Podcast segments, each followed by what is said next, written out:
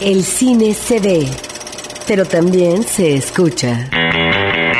Se vive, se percibe, se comparte. Cinemanet comienza. Carlos del Río y Roberto Ortiz en cabina. vital nomás, lo que es necesidad nomás, y olvídate de la preocupación.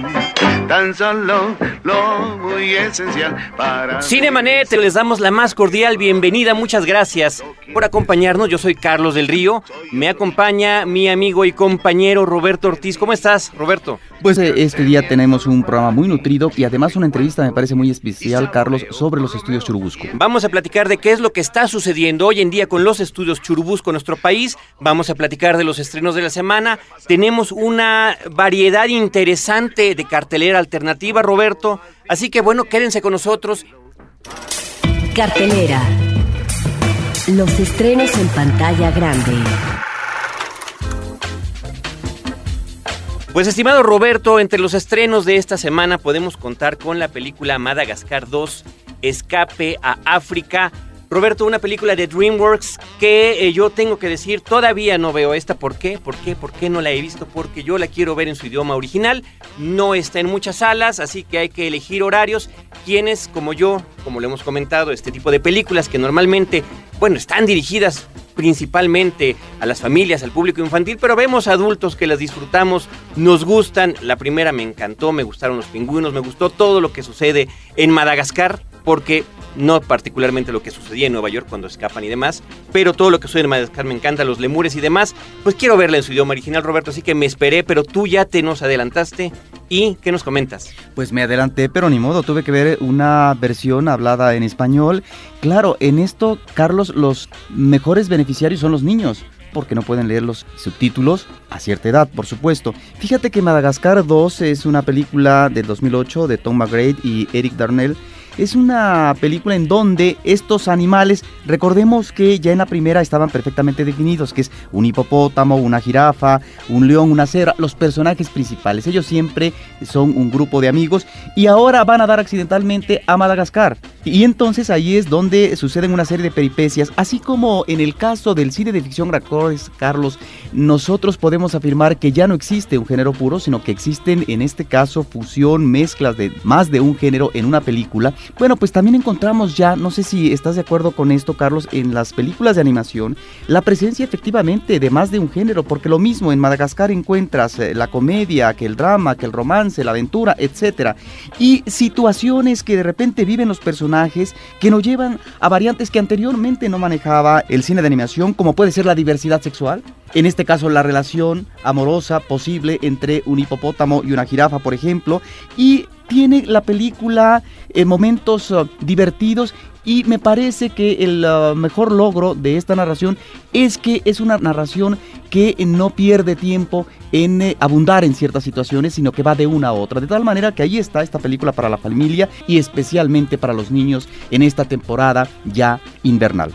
Roberto Ortiz, una película muy esperada es otra que se acaba de estrenar, Vicky Cristina Barcelona, la nueva cinta de Woody Allen, una película ubicada ahora en España, donde aparece Scarlett Johansson, donde aparece Javier Bardem y Penélope Cruz. Pues mira, esta creo que es una película diferente a las anteriores dos que él también filma en Europa, porque recordemos que las últimas cintas de Woody Allen están realizadas eh, fuera de Nueva York. Y si bien dejó Nueva York, hay una razón fundamental, Carlos, que los costos de producción, no obstante que sus películas últimas no son películas muy caras, finalmente el costo de producción se elevaba y, y ha tenido facilidades para poder filmar en Europa. De hecho, en el caso de esta cinta, Carlos, Vicky Cristina Barcelona, el ayuntamiento de Barcelona le dio a Woody Allen los 2 millones de euros de costo de la cinta para que se filmara ahí. Y efectivamente encontramos una película que tiene todos los elementos de rastreo visual turístico, Carlos. Está Barcelona con las obras monumentales eh, de Gaudí, está también por supuesto Oviedo, pero están estos espacios típicos de España, como puede ser el bar, como puede ser el restaurante, como puede ser tomar vino, eh, la campiña, etcétera. Todos esos elementos están ahí.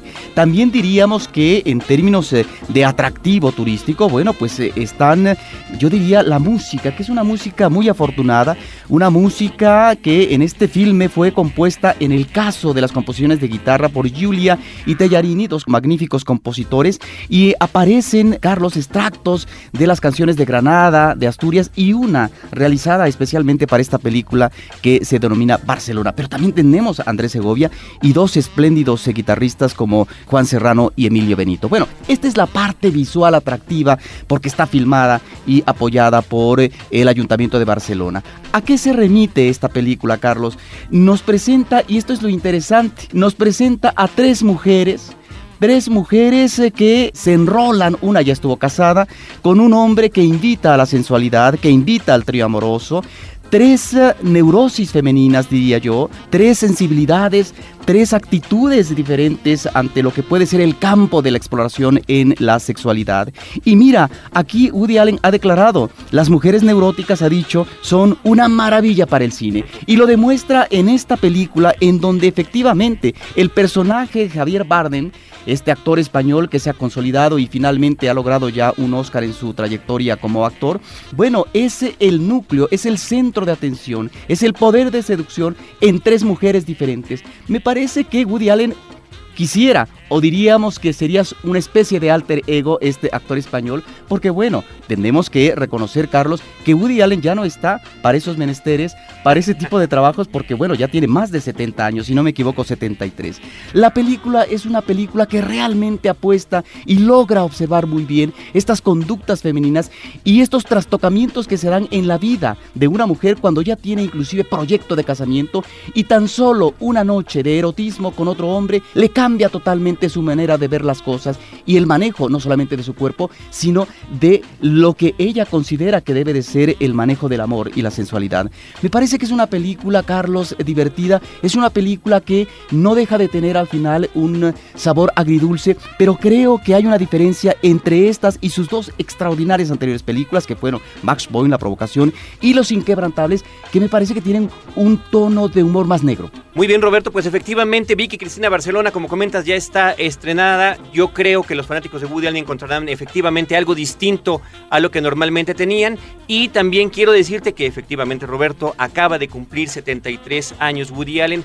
Él es del primero de diciembre. Y por qué no mencionar algunos cineastas, algunos directores de los que hemos disfrutado sus trabajos que cumplen en estos días de diciembre. Walt Disney debió haber cumplido años este 5 de diciembre. Jean-Luc Godard. Nick Park Roberto, el creador de Wallace y Gromit, Steven Spielberg, y también Andrew Stanton, Andrew Stanton, el director de Wally y de Buscando Anemo. Así que felicidades a todos estos directores, seres que nacieron en el mes de diciembre. Roberto Ortiz, continuando con el asunto de la cartelera, dos películas mexicanas se han estrenado este fin de semana. Una es Arresto Domiciliario de Gabriel Retes y la otra es Desbocados de René Cardona. A este respecto, Roberto, yo creo que lo que hay que decir es que en el caso de ambas películas, más en el caso de Desbocados, es un estreno con muy pocas salas, ubicadas además no en los lugares pues céntricos de nuestra ciudad que nos podrían permitir acercarnos a las producciones mexicanas que se están estrenando cada semana. Si alguien está interesado en ver esta semana porque seguramente será difícil hacerlo la próxima. Arresto domiciliario o desbocados, chequen por favor sus carteleras para ver en qué cines se encuentran y con qué horarios. Por lo pronto tendríamos que hacer peregrinación a Chalma, porque ahí se está exhibiendo en Chalma y también se está exhibiendo en Texcoco. Entonces, bueno. En Ixtapaluca, en Texcoco, Cuautitlán, Ticomán, Coacalco, Perinorte. Resulta imposible para miles, eh, eh, o no sé si decir millones, ¿verdad?, de comunes mortales del DF que estamos ubicados en otra parte de la geografía de no, Y que normalmente, bueno, está bien que estén allí, pero también distribuidas, ¿no?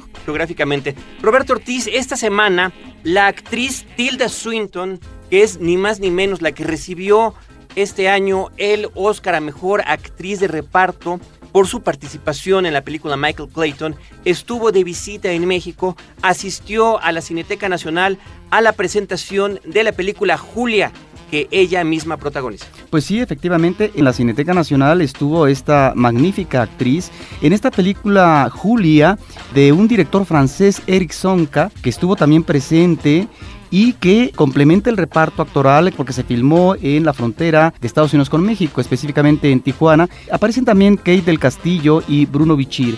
Fíjate que eh, es una actriz, por supuesto, muy versátil, la Swinton. Es una actriz que después de verla en eh, esta película de eh, los hermanos Cohen, Quémese después de leerse, una comedia del absurdo, bueno, ahora pasa a una situación totalmente diferente que es un drama tremebundo y que creo que exagera la nota en términos argumentales. Si es una mujer alcohólica, que de repente como ya no tiene salida y necesita dinero porque finalmente está en un callejón sin salida, pues debe obviamente que eh, meterse en una situación difícil. Esta es una película de secuestro de un niño, es una película que nos lleva al ámbito mexicano también y obviamente a lo que es prácticamente la industria del secuestro en este país. Claro que aquí yo creo que el énfasis, el énfasis lleva inclusive hasta definiciones o eh, manejos de caricatura por parte de los personajes mexicanos, pero la actuación de ella me parece es una actuación sobresaliente. Este evento, para terminar, Carlos, eh, fue organizado por la Embajada de Francia en México. Muy bien, pues bueno, estaremos al pendiente y platicaremos más de Julia, ya que se estrene finalmente comercialmente para que todos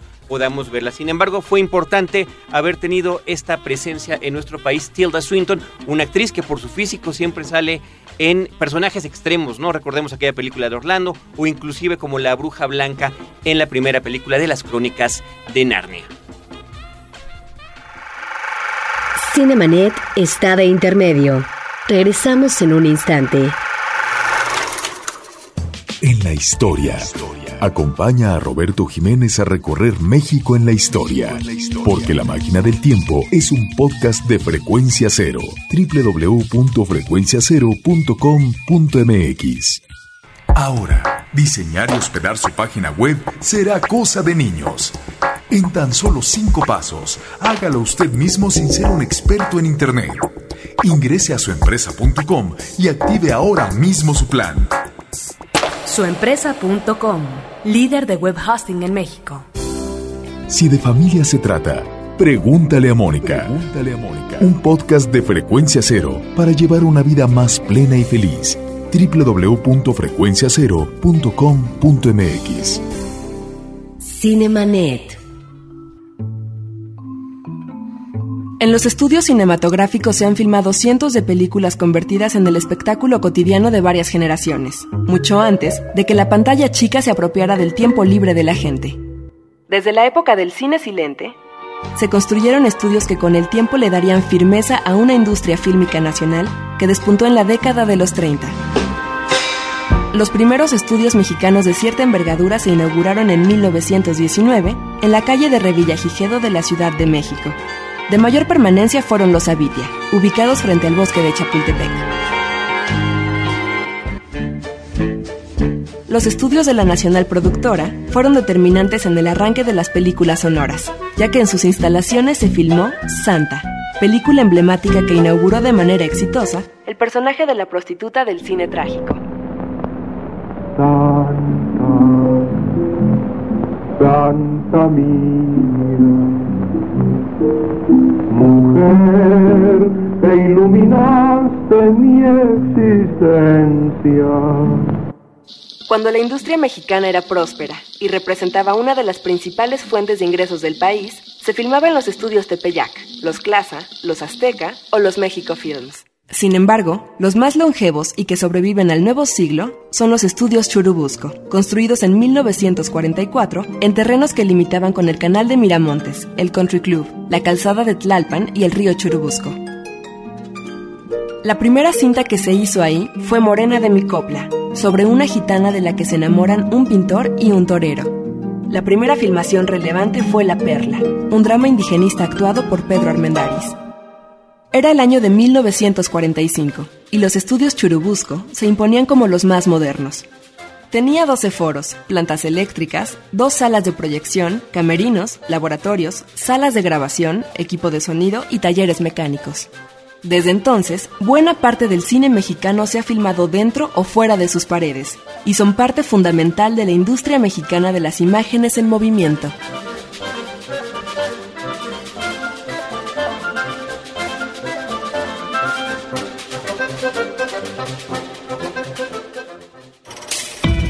En cabina. La entrevista en Cinemanet.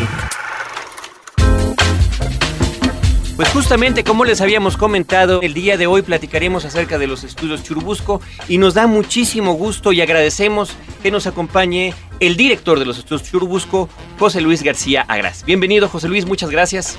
Gracias a ustedes por la invitación.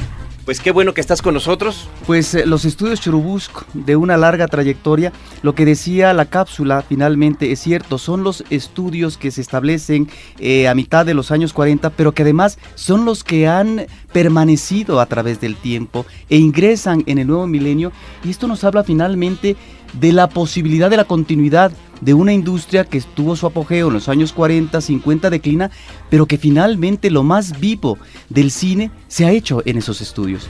Sí, bueno, sí, son, son los estudios, los han publicitado siempre como los estudios más grandes de América Latina, que yo siempre decía, bueno, ¿contra quién competimos también? ¿no? Contra Honduras, contra Ecuador, países que no tienen industria. Pero en el caso de Argentina y Brasil. Sí, claro, pero de, hecho en la época en la que los estudios surgen es el, efectivamente el estudio más grande, incluso uno de los más grandes del mundo, porque en términos de su área, de su capacidad instalada, pues sí eran los más grandes. Sigue siendo un lugar donde efectivamente, hay, a pesar de la disminución por el Centro Nacional de las Artes, en los años, que sé, noventa y tantos, 95 debe haber sido, siguen existiendo 50 mil metros cuadrados sobre los cuales se asientan ya no 12, pero 8 foros de dimensiones idénticas a las que había antes, siguen siendo foros muy grandes, siempre ocupados. Y, se ha modernizado en muchas de las áreas, ¿no? La parte del sonido sigue, existiendo, la regrabación de sonido, etcétera. ¿no? El problema aquí medular más bien será cómo hacer que esto transite, cómo se convierta efectivamente en un plugin, en una la sede, digamos, de una, de una industria audiovisual que se ve que, digamos, que crece independientemente de las crisis económicas, ¿no? Y eso es lo que creo que es lo más importante de los estudios, que no sean nada más el lugar donde Pedro Infante y Jorge Negrete caminaban y María Félix tomaba café y, salían de los foros, sino que un lugar efectivamente que sirva para la gente que tiene hoy 20, 22 años y están empezando a hacer películas. ¿No? y que siga existiendo por, por mucho tiempo. Entonces hay que, hay que dotarlo, digamos, de herramientas modernas, de, de hacerlo eficaz, eh, eficiente, de buscar, digamos, alternativas políticas, económicas interesantes para que los estudios se conviertan en eso que mencionaste tú al principio, en la sede de una industria. Pero actualmente, José Luis, hoy en día, o en este 2008, hablemos ahorita de lo sí. que ha sucedido en este año, aprovechando que estamos pues finalizando, ¿Cuál es la situación? ¿Cuántas películas están filmando? Nos hablas de ocho foros, están ocupados siempre. ¿Cuál es el movimiento que se vive el día a día cinematográfico de los estudios? Mira, bueno, el, estudio, independientemente de la, industria cinematográfica, pues llamémosla así, o del movimiento cinematográfico, tiene su propia dinámica.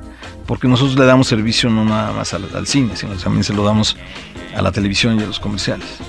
Entonces, digamos, el hecho de que los foros estén ocupados siempre, implica que efectivamente están filmándose ahí a veces algunas películas mexicanas, cada vez menos, porque las películas casi, se, casi menos se hacen ya en foros, pero siempre hay una película que necesita apoyo de los foros, no hay, no hay película que no requiera de pronto un apoyo de foros.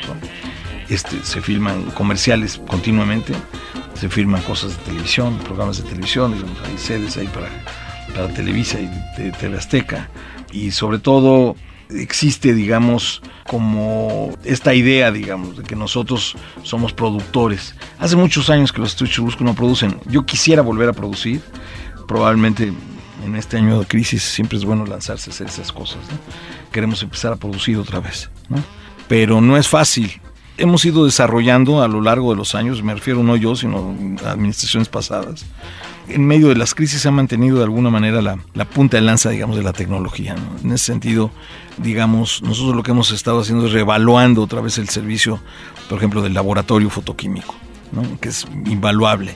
Hoy día que todo el mundo habla del mundo digital y de pronto la gente se hace muchas bolas, a mi juicio, ¿no? O sea, pensando, se les llena la boca hablando de, ceros y unos hace, hace 10 años, digamos. Esto ya pasó, ya estamos en un...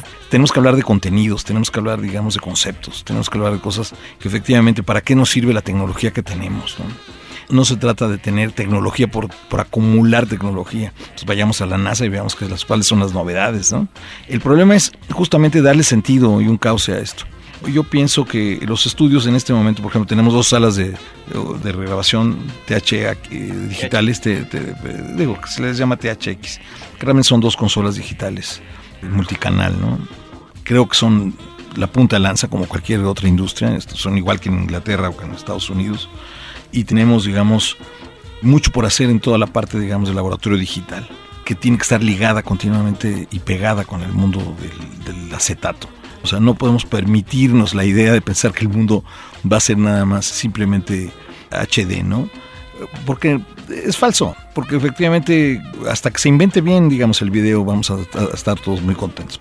Todavía no se inventa bien, ¿no? Sigue siendo la manera más hermosa de capturar los sueños, sigue siendo la fotografía. Claro, para eso también hay que dotar a los jóvenes de herramientas técnicas, teóricas y, y conceptuales para poder ser fotógrafos, ¿no? Pero lo que me refiero es que a mí me hace muy, muy feliz, digamos, la idea, por ejemplo, que los jóvenes sean los que se empiecen a incorporar de pronto a los estudios, ¿no? La gente que está haciendo el cine hoy, independientemente de las dificultades, pues se está acercando al estudio a hacer, a planear, a, a diseñar alguna parte de su producción, a veces toda, a veces simplemente la parte, digamos, o digital, o la parte del revelado, o la parte de simplemente la regrabación, el sonido, ¿no?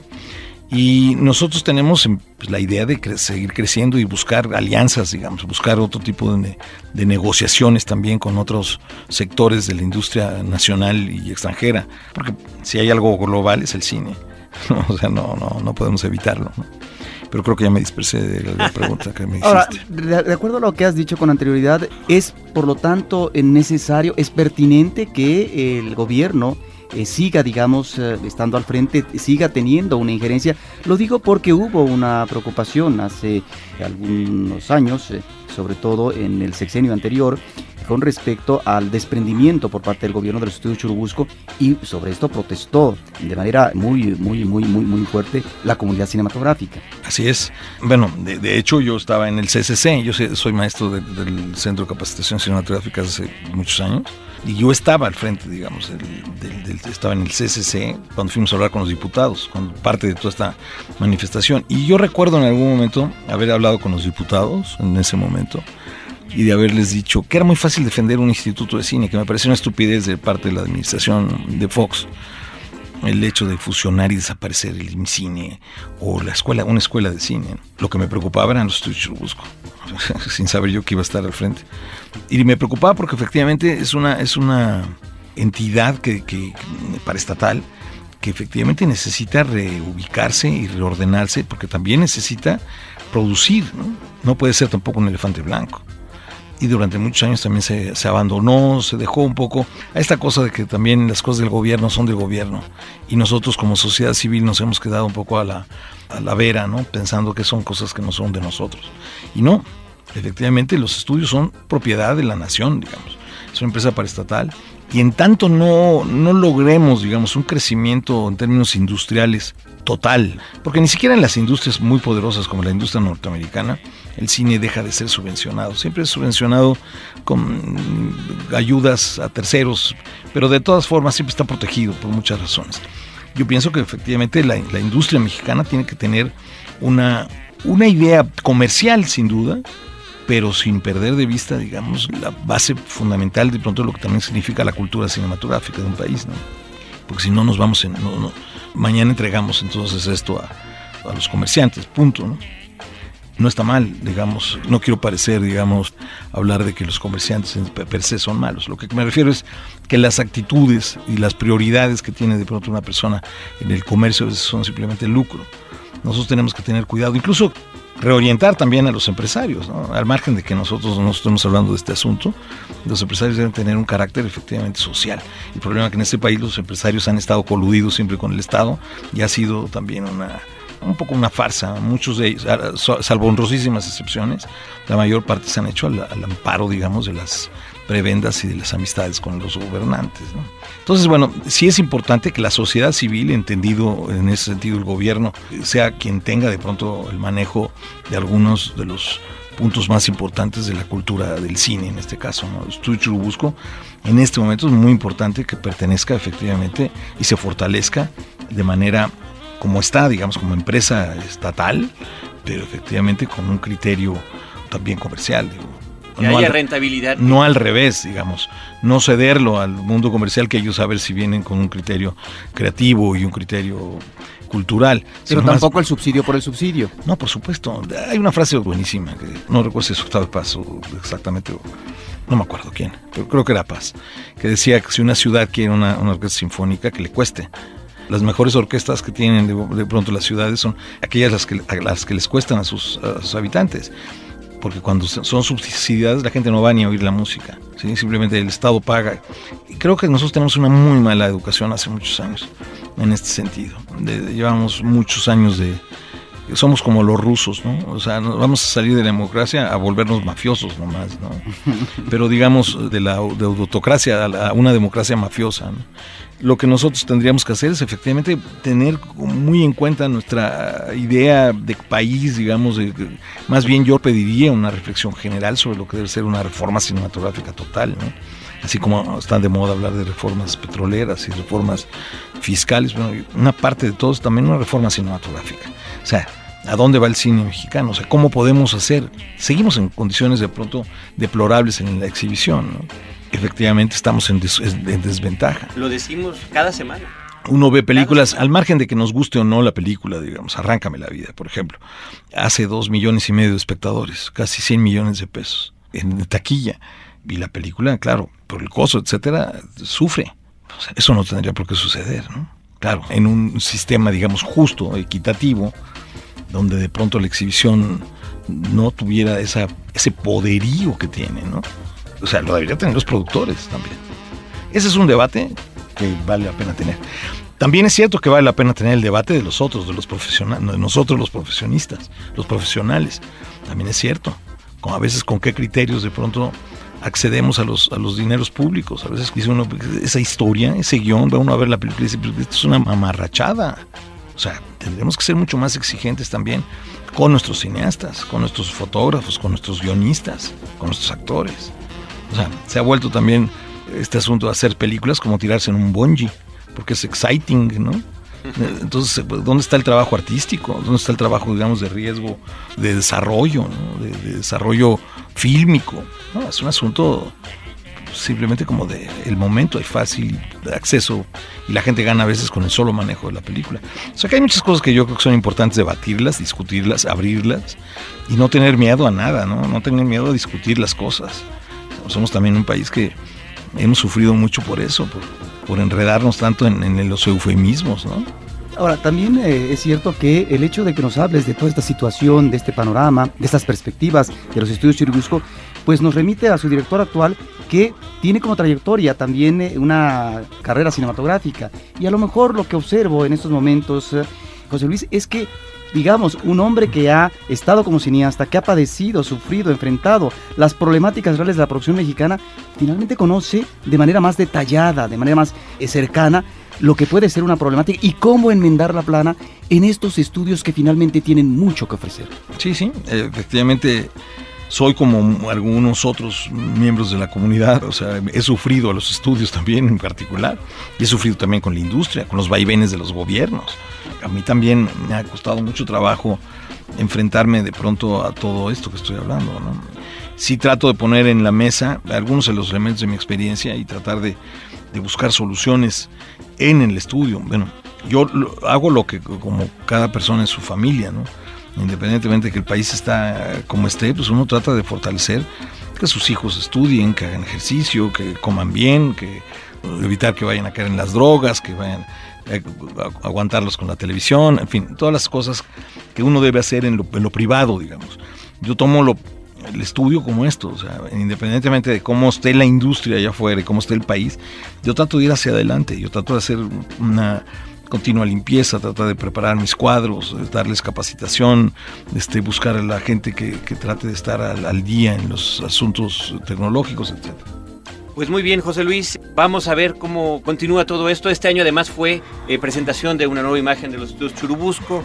Te agradecemos la presencia y esperamos poder regresar a platicar contigo más adelante a ver cómo van evolucionando las cosas y muchísimas gracias por toda esta perspectiva que nos estás dando, no nada más de los estudios, sino de la industria fílmica nacional y de nuestro propio país. Bueno, gracias a ustedes. José Luis García Gras, director de los estudios Churubusco aquí en Cinemanet. Nosotros estamos ya a punto de despedirnos y queremos agradecer también a todo nuestro público por habernos escuchado, por habernos acompañado. Agradecemos por supuesto a todo nuestro equipo de producción, como siempre, la postproducción de Cinemanet de nuestros programas en eh, formato de podcast es de Abel Cobos, la voz de nuestras cápsulas de Silvia Bejar Morales, la postproducción de las cápsulas de Gabriel Álvarez y la producción de este programa corre a cargo de Paulina Villavicencio y de Celeste North. Roberto Ortiz y un servidor Carlos del Río les agradecemos que nos acompañen con Cine, Cine y más Cine.